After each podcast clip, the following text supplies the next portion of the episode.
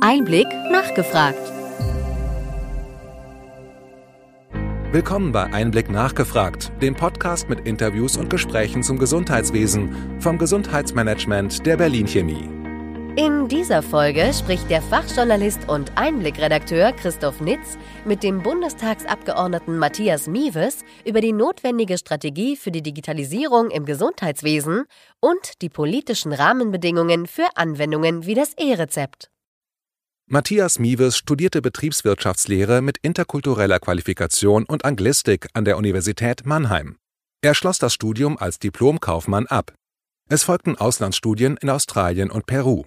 Mieves war neben anderem von 2014 bis 2018 Leiter für Geschäftsentwicklung, Vertrieb und Marketing im Bereich Smart Home bei der Telekom. Bis zu seiner Wahl in den Bundestag war er dort Head of Innovation, Portfolio und Investment Management. Seit 2012 ist Matthias Mieves Mitgründer und Miteigentümer der Sanna Bene GmbH für ambulante Intensivpflege. Der SPD-Politiker gewann bei der Bundestagswahl 2021 das Direktmandat im Bundestagswahlkreis Kaiserslautern. Er ist Mitglied im Gesundheitsausschuss und im Ausschuss für Digitales.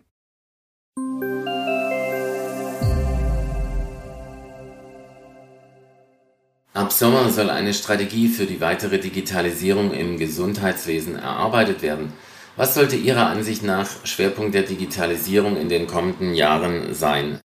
Ähm, absolut. Ab Sommer soll es losgehen und ich persönlich sehe drei große Schwerpunkte. Ähm, erstens die laufenden Großprojekte auf einen guten Weg zu bringen. Zweitens ähm, eine bessere Datennutzung voranzubringen und drittens, um Innovationen generell im Gesundheits- und Pflegewesen zu fördern. Zu den drei Punkten würde ich noch kurz was erläutern. Erstens die Großprojekte. Da geht es aus meiner Sicht darum, wie wir zum Beispiel die elektronische Patientenakte und alle Themen, die damit zusammenhängen, wie der elektronische Impfpass ähm, oder auch andere Themen, auf einen Weg bringen, dass sie einen Nutzen bringen. Und zwar für alle Menschen, die in, der, in Deutschland ähm, als äh, Patientin oder Patienten unterwegs sind, aber auch für die Menschen, die im Gesundheits- und Pflegewesen arbeiten. Und ähm, deshalb müssen wir uns darum kümmern, diese Projekte so aufzusetzen, dass sie tatsächlich einfach zu nutzen sind, ähm, dass sie ähm, Vorteile bringen äh, für die Menschen und nicht als Belastung wahrgenommen werden. Und deshalb müssen die Nutzenden bei der Weiterentwicklung in den Vordergrund gestellt werden, um da möglichst viel Mehrwert in der Breite zu generieren. Das ist Punkt eins. Punkt zwei habe ich genannt als ähm, die Datennutzung äh, voranbringen in Deutschland. Wir haben vor allem in der Pandemie gemerkt, aber auch an vielen anderen Stellen, dass wir äh, in Deutschland Daten nicht in einer umfassenden, strukturierten und digitalen Weise erheben und nutzen äh, können.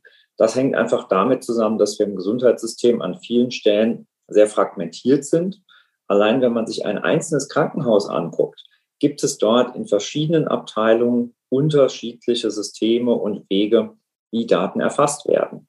Das macht es dann schwierig, die Daten äh, zusammenzuführen, auszuwerten und beispielsweise über alle Krankenhäuser hinweg oder sektorübergreifend dann tatsächlich nutzen zu können für die Forschung, für eine bessere Pandemiebekämpfung, für eine bessere Versorgung von Patientinnen und Patienten. Und deshalb müssen wir an vielen Stellen in Deutschland in Daten investieren, dass wir sie besser erheben, zusammenführen und nutzen können. Und als dritten Schwerpunkt habe ich genannt, wie bringen wir Innovationen voran? Und da müssen wir an vielen Stellen ähm, ansetzen. Denn das Gesundheitssystem macht es im Moment nicht einfach, dass man mit neuen Lösungen, auch mit digitalen Lösungen, ähm, schnell zu den Patientinnen und Patienten und zu den ähm, Leistungserbringenden kommt. Da sind wir an vielen Stellen noch sehr bürokratisch aufgestellt. Ähm, wir müssen uns daran orientieren oder an der Frage, wie schaffen wir es auch hier mit neuen Dienstleistungen, neuen Angeboten, neuen Produkten schneller Mehrwerte zu generieren. Und einzelne Dinge, die wir uns dabei angucken, sind zum Beispiel, wie bringen wir Telemedizin auch noch stärker in die ländlichen Räume? Wie schaffen wir es, dass digitale Gesundheitsanwendungen auch wirklich einen breiten Nutzerkreis bekommen können und da auch Nutzen schaffen können? Und wie kriegen wir es hin, dass beispielsweise in der Pflege digitale Möglichkeiten helfen, dass wir Bürokratie und Dokumentationsaufwand ähm, senken und damit mehr Zeit für die Pflegenden, für die wirkliche Pflege zu schaffen. Und deshalb die drei Schwerpunkte Großprojekte, Datennutzung und Innovationsförderung. Was ist gelungen in den vergangenen Jahren und wo sollte der Kurs nachjustiert werden, Herr Miewes? Ähm, da würde ich gern zwei Dinge nennen. Erstens finde ich es ähm, sehr gut, dass Jens Spahn Druck gemacht hat bei der Digitalisierung. Denn man konnte über die letzten Jahre und Jahrzehnte den Eindruck ge äh, gewinnen, äh, dass sich die Verbände, die Akteure in der Selbstverwaltung ähm, da über lange Jahre gegenseitig selbst blockiert haben. Es ist wenig vorangekommen. Ähm, man hat äh, wenig Tempo ähm, gehabt bei allen Digitalisierungs- und Datenprojekten. Und Jens Spahn hat gesagt, so kann es nicht weitergehen. Jetzt nehme ich das Heft in die Hand. Zum Beispiel, indem er durch das Gesundheitsministerium die Mehrheit an der Gematik übernommen hat und gesagt, die Dinge müssen jetzt vorangehen.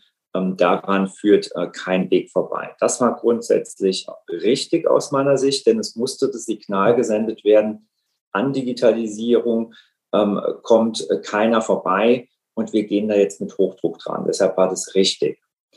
Auf der anderen Seite ähm, war es vielleicht ähm, an der einen oder anderen Stelle, anderen Stelle ein bisschen zu radikal, denn meine Erfahrung ähm, aus Digitalisierungsprojekten ist, dass diese nur funktionieren, wenn man gemeinsam Lösungen entwickelt und sie gemeinsam vorantreibt.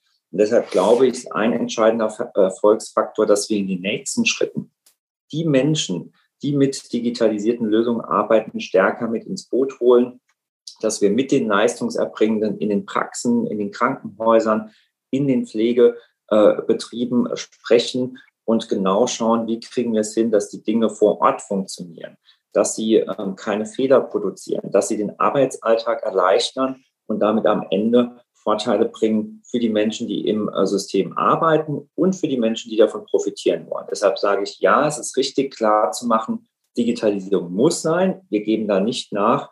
Und auf der anderen Seite die Menschen mit ins Boot zu holen, um gemeinsam zu arbeiten. In diesen Modus müssen wir kommen. Das E-Rezept befindet sich in der Pilotphase. Ende Mai sollen die Gesellschafter der Gematik einen Plan für einen stufenweisen Rollout beschließen. Wird das E-Rezept Ihrer Ansicht nach so fliegen? ja, das E-Rezept wird fliegen. Ähm, es gab, hat ein bisschen gerumpelt in der Pilotphase, das ist absolut richtig. Allerdings ähm, halte ich es für eine gute Entscheidung, dass jetzt die sogenannte erweiterte Testphase durchgeführt wird. Denn in dieser Testphase können alle, die mitmachen am System, nämlich die Arztpraxen, die Apotheken, aber auch die Patientinnen und Patienten das E-Rezept ähm, weiterhin erproben und dadurch kann das System verbessert und reibungsloser gemacht werden. Ähm, alle, die daran mitarbeiten, haben Kriterien festgelegt, die ähm, erreicht werden sollen. Und wenn diese Qualitätskriterien erreicht sind, dann äh, kann das E-Rezept deutschlandweit ausgerollt und genutzt werden. Und das halte ich für den richtigen Weg. Daran arbeiten alle äh, im Moment engagiert. Wir haben äh, mittlerweile ähm, schon fast 15.000 ähm, Testfälle im System. 30.000 erfolgreiche Testfälle sollen erreicht werden. Und damit sind wir auf einem guten Weg, dass wir im Sommer die Erfolgskriterien äh, der erweiterten Testphase erreichen können. Und danach kann es weitergehen mit dem Rollout. Und deshalb glaube ich, ja, wir sind auf einem guten e-, Weg und das E-Rezept, das wird fliegen. Bei den Anwendungen der Telematikinfrastruktur hapert es oft an der Technik. Was kann die Politik hier tun? Stimmen die Rahmenbedingungen? Die aktuelle Telematikinfrastruktur ähm, basiert auf einem Konzept, was schon vor einigen Jahren gemacht äh, wurde. Und als die ersten Geräte, die ersten Softwarelösungen eingeführt wurden, war diese Telematikinfrastruktur 1.0 faktisch auch schon veraltet. Und wir haben damals ein paar Fehler gemacht bei der Telematikinfrastruktur 1.0. Ähm, aus diesen Fehlern müssen wir lernen nämlich für die nächste Stufe der Telematikinfrastruktur, die TI 2.0. Und bei der TI 2.0 ähm, müssen wir ein paar Dinge fundamental anders machen, dass es besser läuft. Und um nur mal diese Fehler zu nennen aus der TI 1.0, ähm, erstens, äh, sie ist sehr teuer. Zweitens, sie ist sehr fehleranfällig. Sie führt in vielen Praxen dazu, dass ab und zu auch mal der Betrieb lahmgelegt wird. Das ist gar nicht gut. Und ähm, sie basiert auf, ähm, ich nenne es jetzt mal, äh, deutschen ähm, Eigenarten äh, bei der Entwicklung. Ähm, dass dort ganz spezielle, äh, komplexe Dinge ausgeschrieben worden sind, was dazu geführt hat, auch, ähm, dass Geräte teuer geworden sind, dass es eine Art Monopolsituation im Markt gibt. Und davon müssen wir weg. Wir müssen, wenn es um die TI 2.0 geht, schauen, dass sie günstiger äh, wird ähm, in den Einrichtungskosten, dass sie reibungsloser läuft und dass wir uns auch stärker an Marktlösungen orientieren.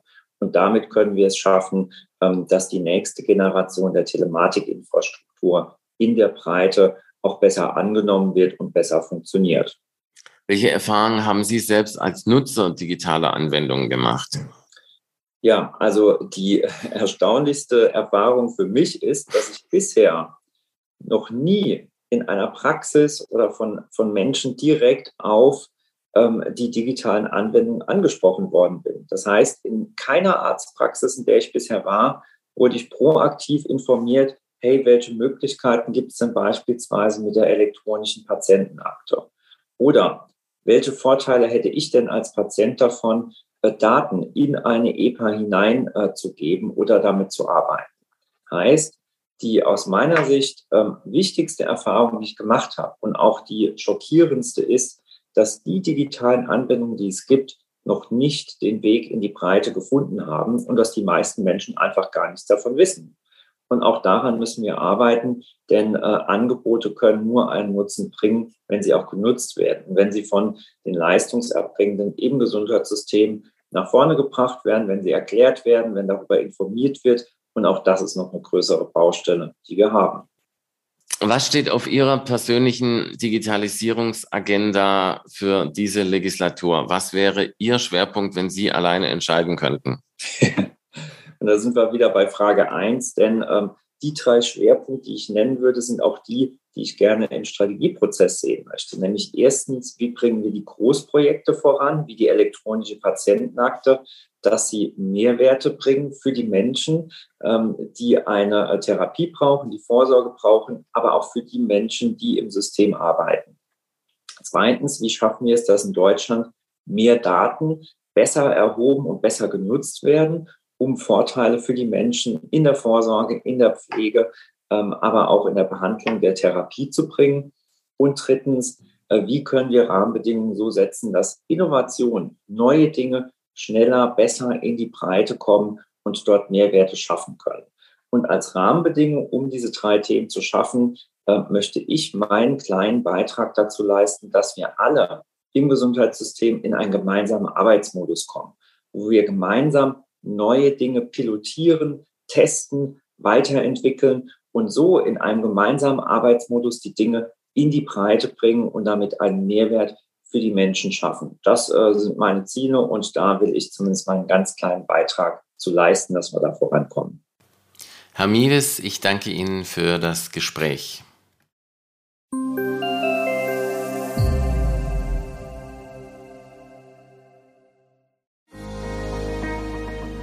Wir empfehlen Ihnen für den schnellen Überblick der Trends im Gesundheitswesen unseren wöchentlichen Einblick-Podcast sowie unseren Einblick-Newsletter. Alles im Netz unter einblick-newsletter.de. Wir hoffen, dass Ihnen diese Ausgabe von Einblick nachgefragt gefallen hat. Bitte schicken Sie uns gerne Anregungen und Fragen an gesundheitsmanagement at berlin-chemie.de. Sie finden unsere Kontaktdaten auch in den Show Notes.